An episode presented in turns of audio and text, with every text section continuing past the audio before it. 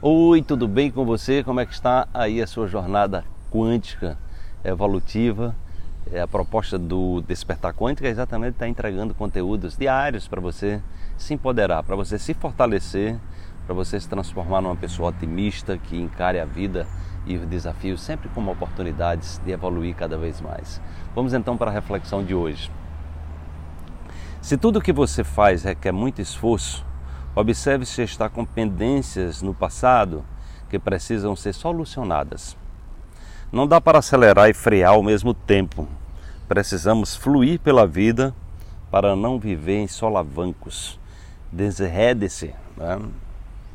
Quando a gente estuda é, o trabalho do Bert Helling é, na constelação familiar, a gente vai entender é, o que a física quântica chama de emaranhamento. É o emaranhamento quântico. Né? Então, como é que acontece isso? Todas as nossas ações do passado, né?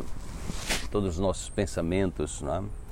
É, que levam, nos levam a fazer escolhas né? e a viver experiências, elas criam memórias emocionais. Então, todas as, as experiências vividas, elas geram né? elas geram memórias emocionais. É por isso que quando você relembra alguma coisa, né, você recente, né? ou seja, o seu corpo se comporta como se você estivesse vivendo. E aí, é, nessa história do, do emaranhamento, né? o que é que acontece? As pendências do passado, dívidas não pagas, é, situações que você não honrou os seus compromissos, né?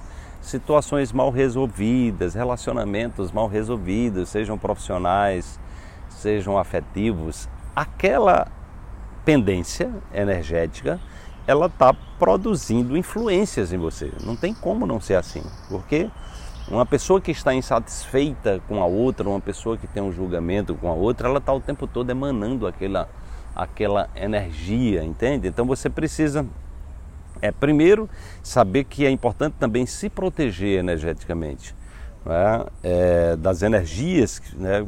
É, muitas vezes desarmônicas das pessoas. Porque o que, é acontece? Uma pessoa que está com, com, a quantidade de energia, que está com a sua energia em desequilíbrio, ela baixa a energia, da, a, a energia no interior de cada célula dela também, ela, de cada célula está também é, baixa. Tá?